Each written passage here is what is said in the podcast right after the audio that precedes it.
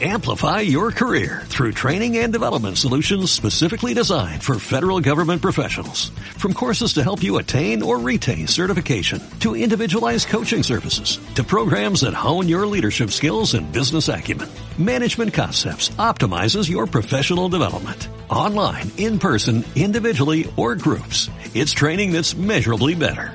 Learn more at managementconcepts.com. That's managementconcepts.com.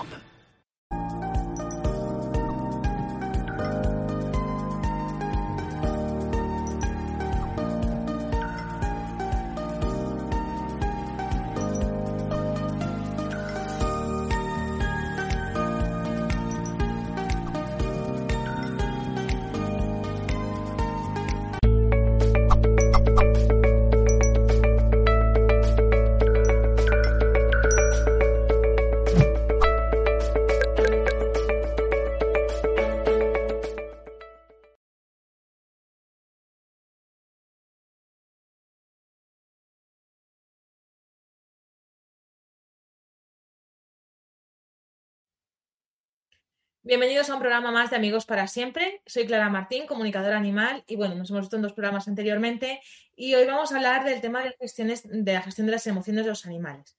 Bueno, como os he contado en otros programas, es muy importante el tema de la comunicación para saber qué es lo que está ocurriendo, cómo se sienten y demás. Que estuvimos viendo preguntas, me estuvisteis comentando dudas y la verdad que todas iban muy en torno a esto, ¿no? A cómo ayudar a su gestión emocional, cómo ayudar a que ellos se sientan bien. Bueno, si yo siempre digo que la base es que el entorno esté bien. O sea, al final, cuando la gente me dice, ¿cómo puedo hacer para que mi perro no tenga ansiedad o mi gato no tenga ansiedad? Yo siempre les digo lo mismo. Bueno, la ansiedad viene porque en el entorno hay ansiedad. O sea, de hecho, eh, en la línea de comunicación que trabajo yo hay un poco como dos líneas, ¿no? Pero la línea que yo trabajo es la que va en tándem, el equipo de humano-animal, siempre. O sea, es decir, va a afectar muchísimo cómo estemos en casa y cómo está el entorno a cómo están ellos. Yo siempre digo también que en la naturaleza no existen eh, tigres con ansiedad por separación o gacelas con miedo a a la calle, ¿no? Son cosas que no se dan porque no son naturales. Pero sin embargo, en casa sí tenemos animales que tienen bastante estrés, eh, que de alguna manera eh, salen a la calle y salen muy nerviosos, se quedan en casa y no saben gestionar. Y esto tiene que ver con sus necesidades básicas, es decir, con darnos cuenta que las necesidades básicas de nuestros animales hay veces que no están cubiertas. Yo siempre hago diferenciación, ¿vale? Están las necesidades etológicas, que ahora os explico lo que es, y las necesidades de individuo. Las necesidades etológicas son las necesidades eh, básicas del animal como especie, ¿vale? Dentro de su especie. Siempre pongo el ejemplo de los caballos porque para mí es como uno de los animales en los que se puede ver quizás más claro. En el resto de animales es como más sutil, pero también os contaré ejemplos para que podáis verlo. En el caso de los caballos, por ejemplo, ellos son animales de manada, tienen que estar como 14 horas comiendo, moviéndose, eh, compartiendo con su grupo. Eh, no galopan si no hay un peligro, bueno, los potros sí porque juegan, ¿no? Pero no suele ser como una huida normal. ¿Qué es lo que ocurre cuando tenemos un caballo? Que está la mayor parte del tiempo metido en un box, que es un espacio súper reducido. Con lo cual estamos yendo en contra ya de su motilidad intestinal y a nivel también de articulaciones, pues su movimiento libre. Luego, además, las tomas de comida se las racionamos. Es decir, les damos de comer dos veces al día, algunos tienen tres tomas, que son tomas muy densas y que dañan el digestivo. Entonces es cuando empezamos a tener problemas dicen, pues que el caballo está súper nervioso, o tiene cólicos, o está fastidiado de las patas, y dices, claro, es que hay una serie de necesidades básicas como individuo, como especie, que no se están cubriendo. Sea, si mi animal necesita estar moviéndose X tiempo, comiendo X tiempo y estando en grupo, y yo lo tengo aislado, sin moverse y con una alimentación que no es la correcta, sino que suplementa un poco todo lo que no puede hacer de forma natural durante todo el día, ya estoy poniendo una serie de condicionantes que hace que ni su desarrollo cognitivo ni su desarrollo físico sea el correcto. Con lo cual, al final, todo está vinculado un poco. Es decir, si yo tengo un mal desarrollo eh, alimenticio o cognitivo o de expansión mía, eso acaba afectando a mi cabeza. O sea, poneros en el lugar de, por ejemplo, un gato que nunca sale de casa, ¿vale?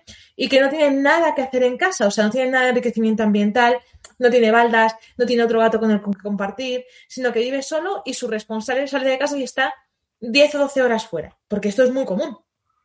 Entonces la gente me dice, es que el gato tiene estrés, es que el gato come mucho, es que el gato come y vomita. Y dices, claro, claro que come y vomita, si es que al final no tiene otra cosa que hacer en casa, ¿no?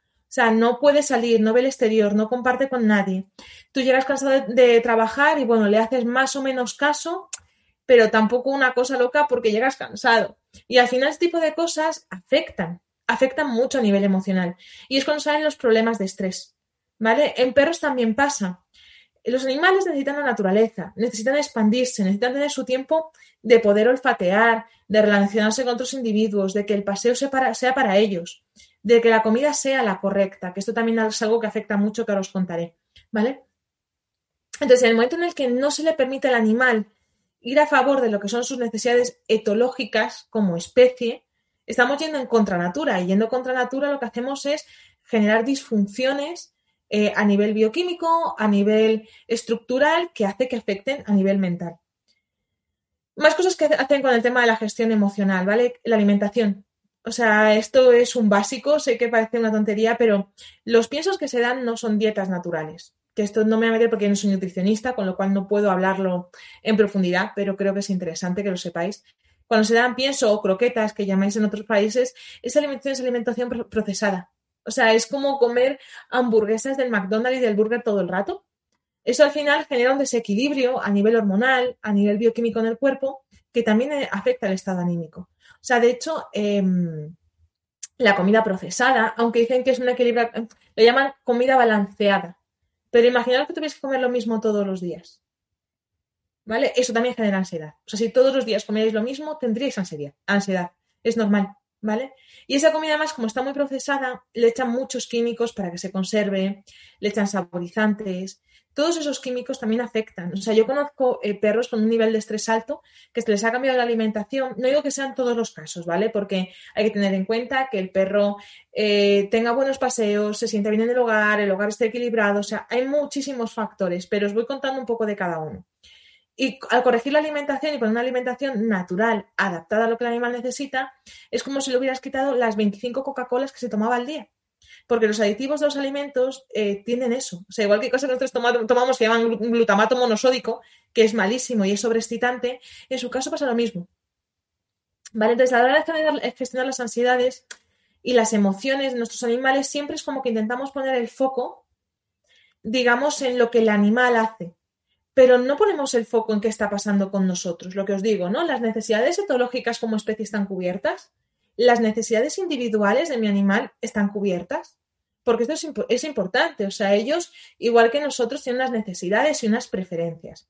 Entonces, imaginaos estar en un lugar en el que no hablan vuestro idioma, quieren que hagáis una serie de pautas, una serie de normas, una serie de cosas que ni siquiera termináis de comprender porque no tienen como mucha lógica y no son muy coherentes, que esto lo hemos visto en anteriores vídeos, el tema de la coherencia a la hora de comunicar y quieren que yo me habitúe a una serie de circunstancias que para mí realmente no tienen sentido, que yo no puedo expresar que estoy disconforme con ellas y tengo que cumplirlas y no escuchan lo que yo quiero.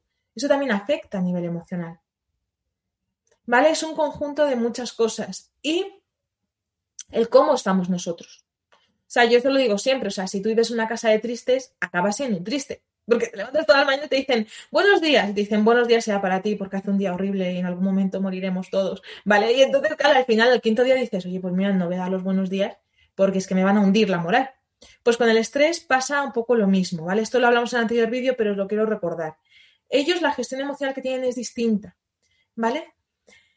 Las emociones tienen una energía determinada, es decir, yo no puedo estar enfadado eternamente si permito que la emoción de enfado haga todo el recorrido emocional que tiene que hacer. Nosotros somos los de los ISIS.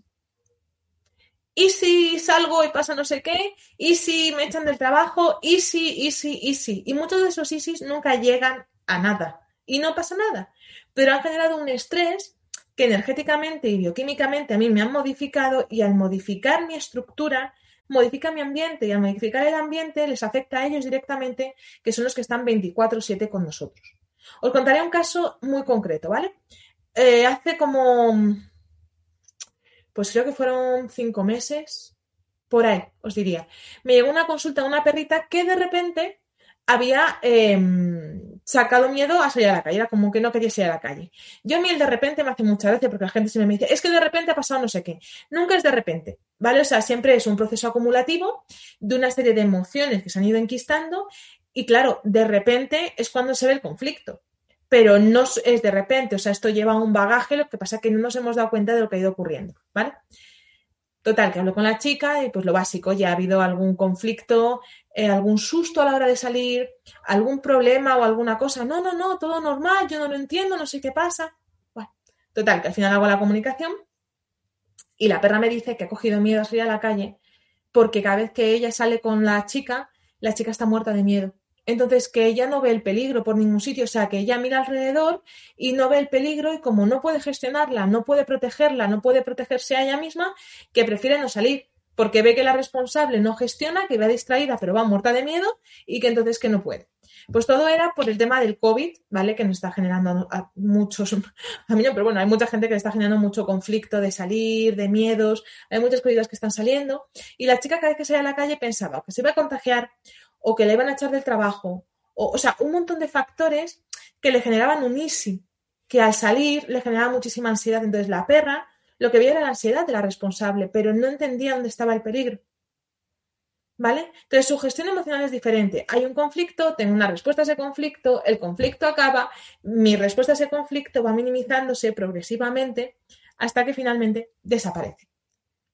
Pero nosotros estamos todo el rato como en un bucle y eso también si lo vemos a nivel de coherencia cardíaca, que para mí esto es fundamental y en los cursos lo enseño mucho, pero es conectar cabeza con corazón, ¿no? El ver qué está pasando, ver cómo fluye. Si de repente no hay una coherencia cardíaca, mi campo electromagnético cambia.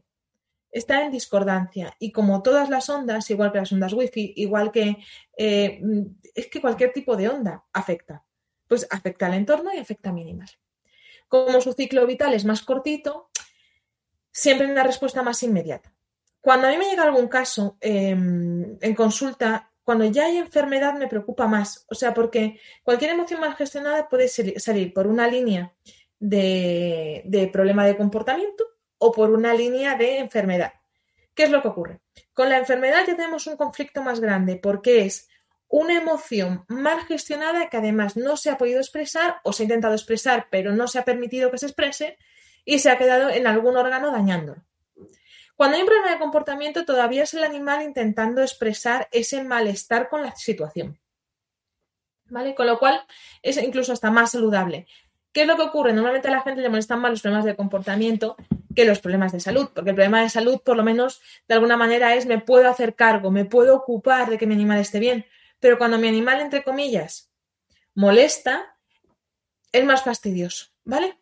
Los animales siempre nos van a hacer de espejo, son nuestro mejor espejo, eh, nuestro mejor confidente y nuestro mejor todo. Pero claro, hay cosas que si no quiero verlas en mí, me va a costar muchísimo trabajo verlas en mi animal. Y ahí es donde entra el conflicto, ahí es donde entra el conflicto de sacar balones fuera.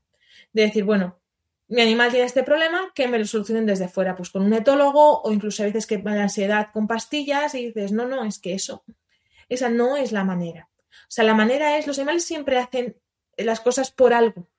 Y no es porque sí. Y no es por fastidiar. Y no es por molestar. Y no es, es porque hay un conflicto, porque hay algo que no se está resolviendo. Entonces, cuando hay un problema de comportamiento, nunca, nunca, nunca mandéis a vuestro animal callar. Porque eso está denotando que hay algo que no va bien. O sea, fuera de ser una molestia, es un aviso de que hay algo que se puede corregir y de que hay algo que se puede solucionar. Con lo cual, lo más importante ahí es la escucha. O sea, para mí, la mejor manera de hacer una buena gestión emocional con cualquier cosa es con la escucha. Escuchar qué quiere decir mi animal, entender si estoy cubriendo sus necesidades básicas como especie, ¿vale? Y luego sus necesidades como individuo, porque cada uno tiene sus preferencias y hay cosas que le apetece, y cosas que no, ¿vale? Eso sería un poco la, la idea, ¿no? El escuchar y hacer una escucha completa. Pero, ¿qué ocurre con esa escucha? Esa escucha nunca se puede llevar al egoísmo. Esa escucha siempre se tiene que llevar a una validación emocional. Es decir, si mi animal me dice que hay algo que no le gusta, es parte de mi responsabilidad eh, comprenderlo, entenderlo e intentar rectificar en la manera que se pueda, ¿vale? En lo que yo pueda aportar, pues es que dicen, oye, me gustaría irme a vivir a una casa al campo con tres plantas y pues mira, no se puede, ¿vale? Pero a lo mejor te puedo poner enriquecimiento ambiental en casa. O a lo mejor tú te gustaría pasar todos los fines de semana en el campo y no se puede, pero a lo mejor mmm, podemos ir una vez al mes y disfrutar muchísimo y luego en casa hacer otras cosas. Siempre es compensar. y validar que esa emoción no se puede dejar en el tintero en plan de, bueno, mi perro está nervioso, pero es que es un histérico. Sino ver por qué está nervioso, ver por qué ocurre eso.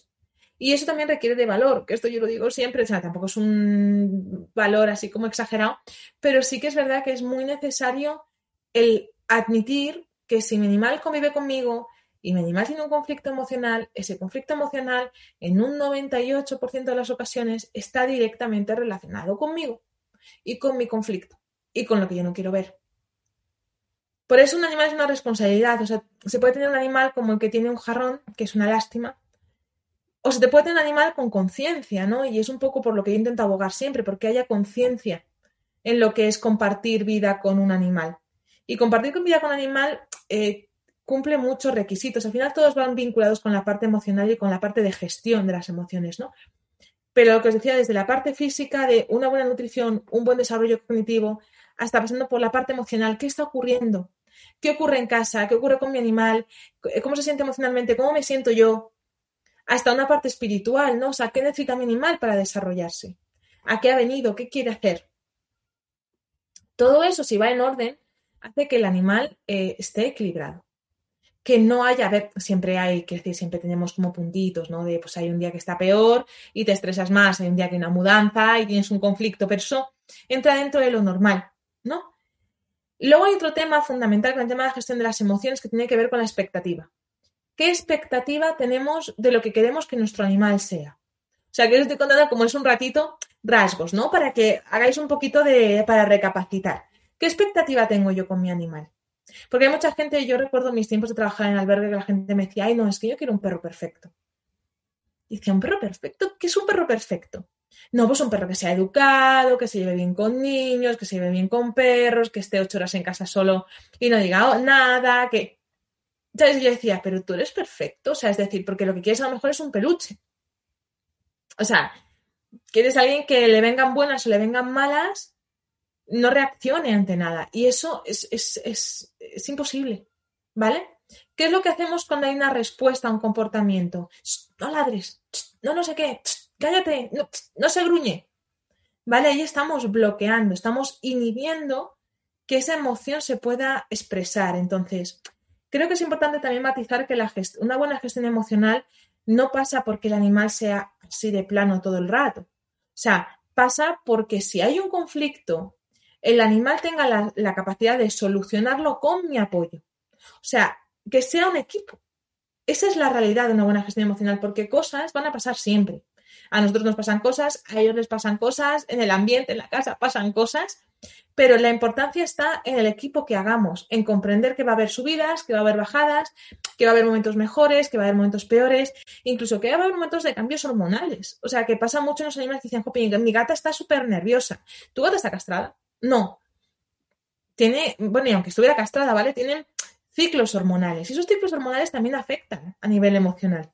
Entonces, una buena gestión emocional muchas veces la gente lo deriva como en los profesionales, ¿no? De incluso a nivel humano. Toma mis emociones, me las gestionas y me dices cómo tengo que hacer. Y dices, no, no, espérate. O sea, que es que si tú no te eres responsable de la situación, no vas a avanzar con nada pues con los animales pasa lo mismo. Soy por lo menos como comunicadora, me llegan muchas comunicaciones de, oye, dile al perro que no ladre, o dile al perro que no haga esto, o dile al perro que no haga lo otro. Y la base no es esa, o sea, la base es comprender por qué el animal hace lo que hace, ¿vale? Y validar esas emociones y a partir de ahí buscar soluciones en equipo, en conjunto. Eso es lo que hace que una gestión emocional sea completa y sea válida y sea buena. Y además genere más vínculo entre el animal y el responsable y eso refuerce la relación y al reforzar la relación, cuando hay un futuro conflicto, pues se va pasando más y mejor y mejor y mejor y cada vez cuesta menos. Lo que pasa que de alguna manera tengo la sensación, eh, por mi experiencia, ¿eh? de que como los animales es algo, entre comillas, esto va a sonar fatal, pero lo hacemos así, que de repente adquirimos como si fuera un objeto no, no es tan así porque obviamente les adoramos, les queremos muchísimo, pero sí había una cosa que os contaba en vídeos anteriores que es la cosificación. O sea, el querer que mi animal sea un individuo perfecto, que se comporte de manera perfecta, sin necesidad yo de ser consciente de cuáles son sus necesidades etológicas, ni sus necesidades individuales, ¿vale? Como ser consciente y querer que haga todo bien, es cosificar. Porque hay que admitir que ellos tienen sus emociones y que no son por fastidiarnos. Y hay veces en la vida que confrontan nuestras emociones con las de nuestro animal, porque estamos más delicados, más vulnerables. Entonces, en ese punto lo que tiende la gente es como a no lo veo o lo modifico. Intento que alguien venga y me lo modifique. Sin embargo, el, el aprendizaje real cuando convivimos con un animal está en aceptar qué es lo que está pasando, verlo desde fuera ver cuál es el punto medio, cuáles son las emociones que se comparten y tomarlo como un aprendizaje. Si yo intento cambiar todo el rato al que tengo enfrente sin ver qué me está reflejando, nunca aprenderé. O sea, solamente querré que él cambie, pero todo está interrelacionado. O sea, con los animales es como muy evidente, pero en general todo está interrelacionado y todos estamos vinculados. Entonces, todos los, igual que todos los miembros de una familia, cuando un niño, la mamá está en desarmonía o el papá está en desarmonía o los dos están en desarmonía, el niño está como más descolocado, que esto los que tendréis hijos lo habéis visto. Con los animales pasa lo mismo.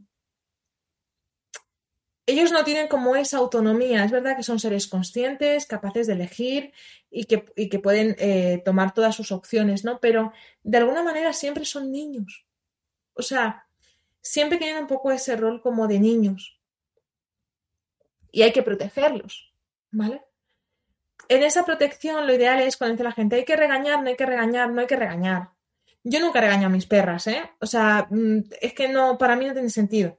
porque la mayoría de las veces, cuando han hecho algo, ha pasado algo, pues que hayan destrozado cualquier cosa, porque yo parece aquí como todo muy zen, pero mis perras, eh, mi perra se cargó mi, pasaporte antes de un viaje a México que tenía que dar una formación y una de mis perras se lo comió el día anterior.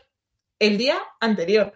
En ese momento, claro, con todo el estrés, es un trabajo muy grande de decir, bueno, vale, ok, esto ha pasado, no, me, no a perder tiempo en regañarla porque realmente he sido yo la que ha dejado el pasaporte en un sitio que no tenía que dejarlo, con lo cual el problema es mío y ahora voy a solucionar, porque la responsabilidad es mía, porque ella se ha comido el pasaporte como se podría haber comido cualquier cosa que hubiera pillado, porque ella tiende a hacerlo, ¿vale? ¿Qué pasa? Que ese día el paseo no había sido tan largo como solía ser porque ya estaba haciendo maletas y tal, y ocurrió esto. Entonces yo en ese momento no le he hecho la culpa a ella, o sea, no pierdo tiempo ni en regañarla en ella, a ella, ni en valorar cómo podría haber sido de otra manera. Simplemente, bueno, tiro de paciencia y digo, voy a solucionar y voy a gestionar y para la próxima ya sé el tiempo de paseo que necesita ella y qué necesidades tengo que cubrirle. Entonces, haciendo un poco resumen es esto, o sea, lo que tenéis que chequear siempre cuando hay un conflicto emocional es la parte de Em, si las necesidades etológicas están cubiertas. O sea, si como especie le estoy dando lo que necesita, porque eso es fundamental. O sea, es como querer alimentar a una cabra con filetes, la matáis. Vale, pues es un poquito lo mismo. Si las necesidades de individuo están cubiertas, si la alimentación es la correcta, si hay estrés, si los paseos son los correctos, si a nivel cognitivo hay un desarrollo correcto. Esto es leer, ¿eh? o sea, que decir, en Internet podéis encontrar muchísima información. Hoy está todo a tiro de Google. Entonces, yo, mi consejo siempre es, antes de convivir con un animal, mirad qué necesidades tienen. Mirad qué, necesidades tienen para cubrir, porque a lo mejor yo no puedo tener ese animal, no puedo convivir con ese animal. O sea, yo, por ejemplo, eh, siempre he convivido con gatos, pero ahora mismo yo no tengo el espacio de darle a un gato lo que él necesita, porque llevo en un piso y porque la terraza no se puede cerrar y se me puede caer para abajo. Y yo no quiero que mi gato esté encerrado en un piso de 40 metros cuadrados. ¿Entendéis? Entonces ya tienes gatos, luego te mudas, pero se pueden buscar opciones de enriquecimiento ambiental. O igual que no conviviríais con un león porque no tenéis sitio, son cosas que hay que ver, ¿no? ¿Qué necesidades hay? Yo las puedo cubrir, las puedo cubrir en tiempo. Entender que si llega un cachorro a mi vida, un cachorro sí que es un bebé, bebé, bebé, bebé. Entonces, vais a tener más, más conflictos emocionales porque os estáis haciendo cargo de un bebé. Y no podéis pedir a un bebé que se comporte como adulto. ¿Vale? Y luego, aparte, ver cómo está el entorno familiar. O sea, ¿es un momento estable? ¿No lo es? ¿Qué emociones mías están saliendo no se están pudiendo gestionar? Y es lo que os digo siempre, esto es un equipo. O sea, la base de la comunicación siempre es ver qué pasa con el animal, entender cómo se siente, validar esas emociones, que eso es fundamental, entender que él lo está sintiendo así y que no lo puede sentir de otra manera. O sea, no podemos cambiar su manera de sentir. ¿Vale? Es como cuando la gente dice, mm, pues es que estoy muy triste desde hace dos meses, dicen, ay, pues no estés triste, que dices, gracias, entonces se me había ocurrido a mí esto, el de no estar triste, menos mal que me lo dices. Pues es un poco lo mismo, ellos tienen sus emociones Y lo que hay que hacer es, como humano responsable, ver qué está ocurriendo con anticipación, que por siempre digo, hacer comunicaciones de revisión o aprender a comunicar, porque es una herramienta valiosísima para estar en casa. Antes de que haya un conflicto gordo, antes de que eso detone, porque hay fases, es lo que os decían, es acumulativo. Entonces, si yo esto consigo gestionarlo antes, cuando todavía no se ha hecho bola, cuando todavía no ha derivado en un problema de comportamiento, cuando todavía no ha derivado en una enfermedad, es muchísimo más fácil corregirlo que cuando ya tengo el conflicto que es cuando la gente normalmente me reclama, ¿no? Que es como, tengo una montada que no sé qué hacer. Y entonces ya como comunicador te vas a tirar del hilo y dices, uff, si es que esto lleva tiempo. O sea, el animal tiene conflictos desde chiquitito, no se le ha protegido como necesitaba, no se le ha, digamos, em, generado los patrones que él necesitaba para enfrentarse a un mundo que es complicado, porque para los animales el mundo humano es, es complejo. Y esto ido haciendo bola. Entonces, siempre la escucha, chicos, es fundamental. La escucha, el validarles las emociones, el quitarme el ego, el no pensar que mi animal hace nada a título personal, nunca hacen nada a título personal, que esto es muy importante que lo sepáis, eh, siempre tiene un porqué. Y lo más bonito de convivir con un animal es hacer el, em, ese, ese tipo de escucha. Ese tipo de escucha de decir, bueno, yo he decidido compartir vida con un animal y quiero gestionarlo realmente. O sea, quiero aprender de esta experiencia y a partir de ahí que sus emociones y las mías vayan a la par. Y hay que gestionar las suyas, podamos también, pueda también gestionar las mías.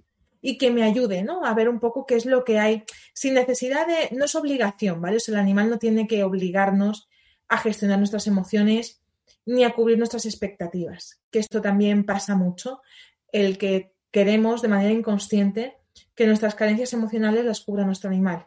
Y cuando mi animal no cubre esas carencias emocionales, empieza a haber un conflicto que genera también un problema emocional.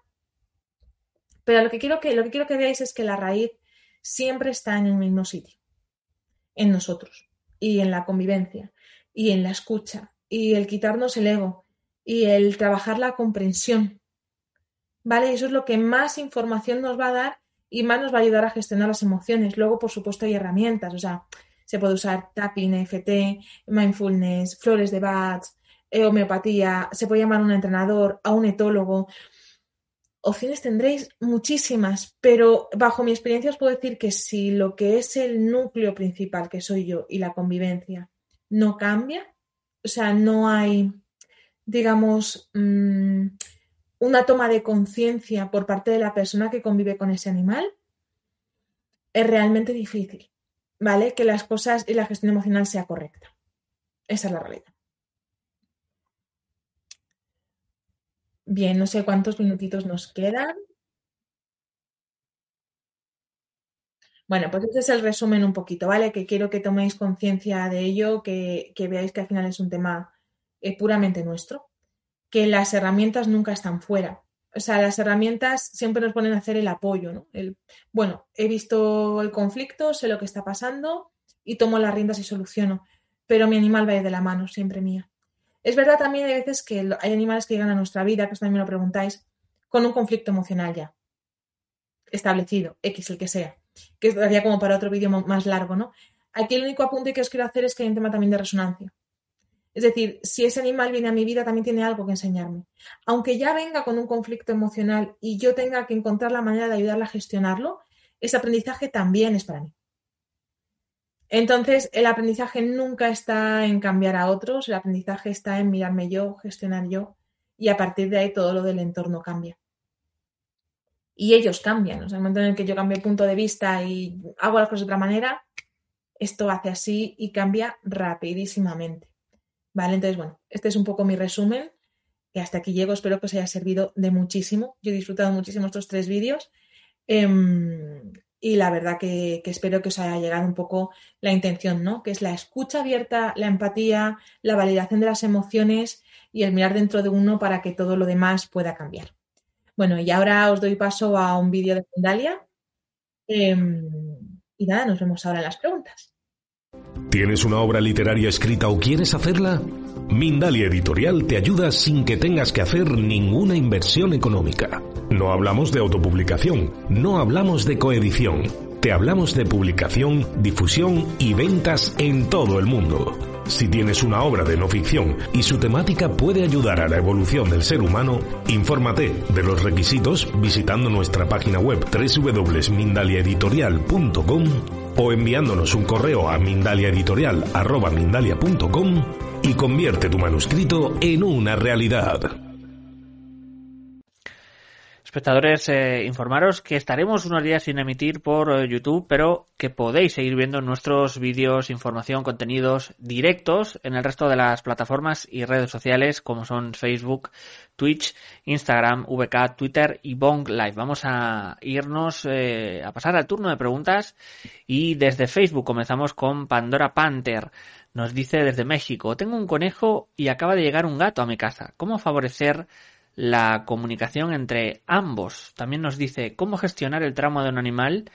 Eh, nos especifica que otro animal se lo quiso comer y eh, yo lo salvé. Nos dice, lo noté un poco en shock. ¿Cómo lo ayudo en estas dos cuestiones? Favorecer comunicación entre ambos animales, gato y conejo, y eh, cómo gestionar el trauma de un animal. Bueno, si el trauma del animal tiene lo mismo que ver con el conejo este que me estás hablando, ¿vale? En este caso, para favorecer la comunicación entre ellos, ellos comunican de forma natural. Vale otras cosas que se lleven bien. Y luego lo que os decía de las necesidades etológicas, un gato es cazador y un conejo es presa, ¿vale? es verdad que conviven, o sea, a nivel doméstico yo he visto gatos, perros que conviven con gatos y luego tienen conflicto con gatos fuera los perros, en casa no hay problema, o sea, es como que familia es familia, pero yo haría una introducción muy progresiva y muy armoniosa, es decir, que el conejo es el que está primero, delimite un poco el territorio, que el gato tenga que estar, pero esto se tiene que hacer de forma muy pautada, o sea, habría como que verlo como muy concretamente porque cada caso es un mundo. Em, pero bueno, entre ellos comunican y si hay armonía en el hogar y hay tranquilidad, pueden llegar a convivir sin ningún tipo de problema. ¿Vale? Eso no suele ser, lo que pasa es que siempre tiene que haber respeto y el animal que está primero como que tiene siempre como, entre comillas, em, más ¿cómo diría? No es más poderes, pero sí como que tienes que tener en cuenta quién estaba primero en la casa, ¿vale? Y luego lo de los traumas, eh, se puede trabajar con flores de Bach, ¿vale? Ese tipo de traumas se pueden trabajar con flores de Bach y con paciencia, pero sí hace falta a nivel terapéutico. También en comunicación se puede trabajar con programación neurolingüística, ¿no? Para intentar un poco suavizar el trauma, ver qué ha pasado y ver exactamente en qué le afecta. Pero yo te recomendaría empezar por flores de Bach, creo que le podría venir muy bien. Uy, casi no te oigo. Se oye muy flojito. Ahora, ahora, sí. Ahora sí, ahora sí. Sí, nos dice desde Periscope JLO. Hola, ¿me ayudas con mi gato? La ansiedad hace que monte un peluche. Imagino que, hará como una maraña, ¿no? Con las cosas que, coge, ¿no? Vale, tienes que vigilar, es que claro, te puedo ayudar, sí, pero tendré que saber el caso más en concreto. Te puedo decir cosas generales. Eh, mira a ver que tenga suficiente enriquecimiento ambiental, que la alimentación sea la correcta, que le dedique suficiente tiempo, que esté jugando, eh, que tenga suficiente expansión, desarrollo cognitivo. O sea, al final, si le ha dado por el peluche, es porque hay muchos aspectos que no están cubiertos. Incluso a lo mejor le vendría bien tener un compañero de su mismo sexo simplemente para jugar, que puede ser otra de las opciones, ¿no? Pero cada caso es diferente. O sea, cuando me preguntáis preguntas así como tan concretas, habría que ver, porque luego cada animal es un mundo y sus necesidades son distintas. Pero seguramente me tiro porque no tiene un suficiente desarrollo de enriquecimiento ambiental en el hogar. Vale. Nos dice desde Facebook Pati Pati de México. Mi perro tiene epilepsia. ¿Qué me quiere decir? Uf, es que la epilepsia puede estar producida por muchas cosas. No es que te quiera decir nada. O sea, la epilepsia puede ser producida por un problema de alimentación o, por, porque el hígado esté sobrecargado, que en medicina china esto se habla mucho, o por un problema neurológico, o puede ser algo hereditario. O sea, ahí primero hay que descartar, cuando hay una enfermedad, eso yo lo digo siempre, hay que siempre descartar la parte física, ¿vale? Aunque esté vinculada con la parte emocional pero habría que ver el caso en profundidad. ¿Qué te quiere decir? Ojalá fuera divina, te puede decir. ¿Te quiere decir esto? Eh, puedes mirar en biodescodificación, ¿no? Lo que quiere decir epilepsia, pero yo repasaría también la parte más física, ¿no? Si la nutrición es la correcta, si su hígado está en orden, si todo su sistema energético está en orden. ¿Vale? Es lo primero que chequearía. Nos vamos eh, con otra pregunta desde Facebook, Federico Milano, de Argentina. Mi perra trata de atrapar a todos los pájaros y gatos que ve. ¿Tengo que considerarlo normal en su naturaleza o puede ser síntoma de algo? Lo mismo os digo, es, hay una cosa que se llama instinto de predación, que eso es natural, o sea, en los depredadores es natural, entonces es normal que ella quiera cazar y puede ser también una parte de aburrimiento, o sea, también podrías intentar llevar su atención a otras cosas, dedicarle más tiempo a otras cosas, hacerle juegos de olfateo, que tuviera más tiempo de campo, de expansión en el exterior, incluso a lo mejor apuntaros a agility, no sé qué, qué tipo de perro tienes, ¿vale? Pero, pero actividades que le mantengan la cabeza alerta. Pero hay una cosa que es instinto de predación y eso es natural en todos los depredadores. Desde Facebook también Lucila del Lago nos dice, mi gatita tiene ataques epilépticos con algunos sonidos particulares. ¿Hay alguna forma en la que la pueda ayudar o hay algún motivo emocional para ese síntoma? Muchas gracias. Es lo que os decía en la pregunta anterior, muy similar. Eh, primero habría que ver la parte veterinaria. O sea, la epilepsia tiene que estar controlada. Yo he vivido con una Beagle que era epiléptica, muy epiléptica, em, y le venía por un traumatismo que tuvo de pequeña un golpe, le dio un golpe en la cabeza y, empezó a tener ataques epilépticos. Entonces, habría que chequear primero la parte veterinaria, si la quieres ayudar, primero sería con eso. Y luego habría que ver el conflicto emocional, pero ¿qué es lo que os digo? Cada conflicto emocional es totalmente distinto. ¿Se puede trabajar con flores? Sí. Si es un tema de traumatismo, habría que trabajarlo con otro tipo de terapias también. Habría que vigilar la alimentación. Entonces, la epilepsia hoy en día es una de las patologías que tiene como más vertientes y habría que mirar cada caso de, forma muy particular, muy particular. Nos dice desde Facebook Mercedes Pesantes. Mi perrito recibe todo amor, se le saca de dos a tres veces al día, pero eh, otro que tengo chiquitín de siete años se hace pipí por toda la casa. ¿Por qué puede ser que se esté dando? Es que hacéis preguntas muy específicas, que es lo que os digo siempre. Sin conocer el caso es muy difícil. Eh, porque ya sería adivinar, sería jugar a adivinar. Lo primero, lo, mismo, chequeo físico, no hay infección de orina, ¿vale? Esto sería lo primero. Y luego ves, a lo mejor pueden ser celos o puede ser que a lo mejor ella lo haya hecho como llamada de atención y le haya funcionado y por eso lo repita, porque aunque a veces cuando le regañemos, también al regañarlos también les estamos dando atención, con lo cual incluso algunos que les sirve, en plan de, bueno, me está regañando, pero me, me sirve porque me está haciendo caso pero habría que ver cada caso, cada caso es distinto. O sea, los animales, esto lo digo siempre, ¿eh? o sea, no funcionan con un patrón, no todos hacen pis por lo mismo, no todos ladran por lo mismo, no todos tienen ansiedad por separación por lo mismo. Entonces, por eso os digo siempre las necesidades individuales. O sea, pueden ser estas tres cosas que te he dicho, pero a lo mejor me estoy colando hay más. Pero para que te hagas una idea, puede ser alguna de esas. Desde Facebook, profe Caley de Costa Rica nos dice, tengo tres gatitos, dos machos y una hembra todos castrados. Ella fue la primera, luego llegaron los machos con dos o tres años de diferencia entre uno y otro. Ellos la molestan muchísimo, la muerden, la persiguen, no entiendo por qué. Nos dice, se le sube a los otros en el lomo y, la muerde muy fuerte. A veces eh, va peor, dice, es muy frecuente. ¿Qué podría ser? Pues puede ser que no se bien que no se caigan bien, que la energía de ellos sea muy dominante y la de ella sea muy sumisa. En ese caso tendrías también que ver un poquito con un etólogo cómo interactuar, ¿vale? Incluso protegiéndola a ella o dejándola a ella un espacio que ya solamente pudiera entrar ella, ¿vale? Con una gatera que van por chip, que son gateras que se abren y solamente se abren para el gato que tiene el chip programado para abrirse y que ya tuviera como su espacio de tranquilidad, porque todo eso supongo que le generará más estrés, al generar más estrés hace que los otros ataquen más, ellos pueden atacar por juego, por dominancia. Los gatos son muy territoriales. Entonces es como si tú convives con alguien que te cae mal de forma constante. Al final tienes conflicto y hay días que el conflicto es más suave porque te pilla más tranquilo y días que el conflicto es más gordo. Y si además es conflicto sobre conflicto, cada vez se agrava más. Yo de momento te diría eso, busca un espacio para la gatita dentro de casa que ella pueda entrar y salir de forma segura cuando quiera, que tenga su arenero, su comida y que no tenga que estar en, estrés constante por no saber cuándo los otros gatos lo van a atacar. Desde Facebook, Nidia Mercedes Yandar nos dice, tenía dos perritas, madre e hija, hace poco murió la madre y desde ese entonces mi perrita se volvió muy agresiva con otros perros. ¿Cómo puedo ayudarla? Em, puede ser miedo.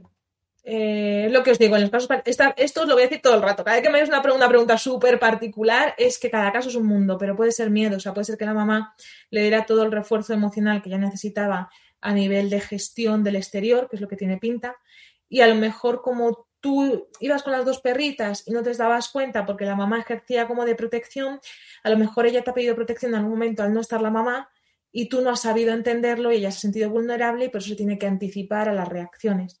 También puede ser parte del duelo, que ella, porque ellos hacen duelo igual que nosotros y que lo esté pasando mal, pero yo creo que puede ser eso, que su mamá ha gestionado siempre, ahora su mamá no está y ella tiene que gestionar y no ha aprendido nunca a hacerlo bien y por eso lo hace de esa manera.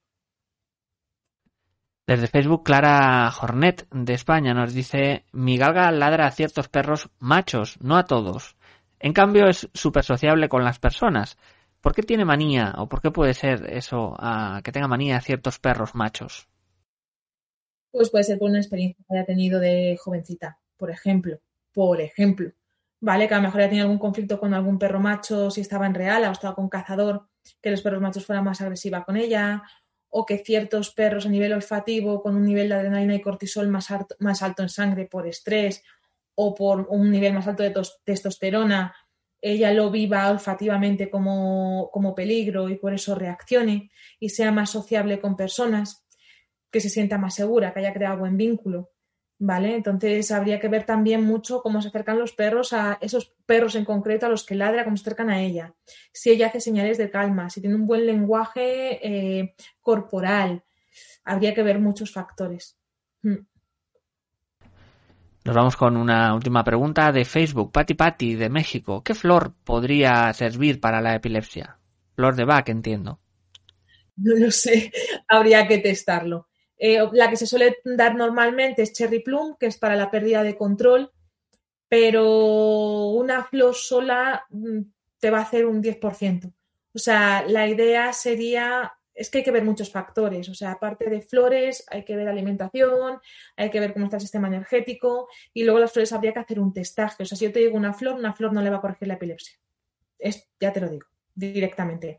Eh, se suele dar cherry plum por la pérdida de control, porque es una pérdida de conciencia, pero puedes mm, que te salga una mezcla también con impatiens para los nervios o que te salga con mostaza porque luego entra en, depresión o, porque o que te salga bits que es para la intolerancia porque está generada por una intolerancia de algún tipo alimenticio. O sea, lo ideal es que te hagan una formulación completa, pero te digo, la epilepsia es complicada y hay que mirarla desde muchos puntos de vista, ¿vale? No es una flor la que nos salva, ojalá, ojalá fuera así de fácil. Nos dice también en una pregunta desde Facebook Beatriz González, tengo un perro adoptado desde hace tres meses que se escapa todo el día. Es un braco alemán de tres años con mucho instinto cazador que fue abandonado. ¿Cómo podría ayudarlo?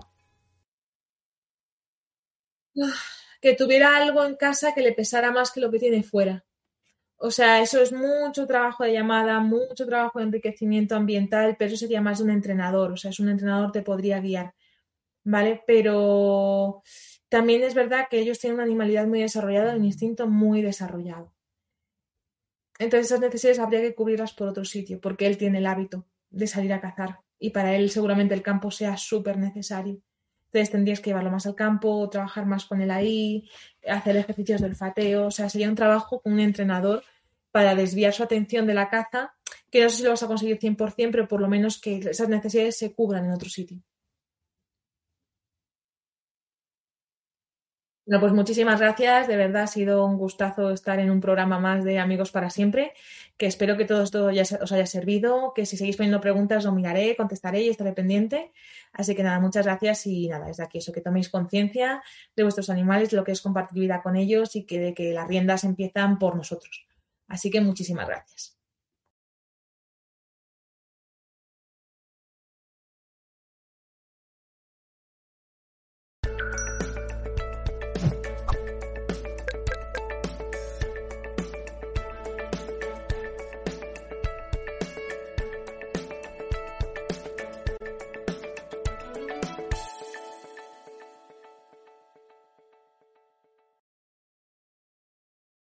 Amplify your career through training and development solutions specifically designed for federal government professionals. From courses to help you attain or retain certification, to individualized coaching services, to programs that hone your leadership skills and business acumen, Management Concepts optimizes your professional development. Online, in person, individually, or groups. It's training that's measurably better. Learn more at managementconcepts.com. That's managementconcepts.com.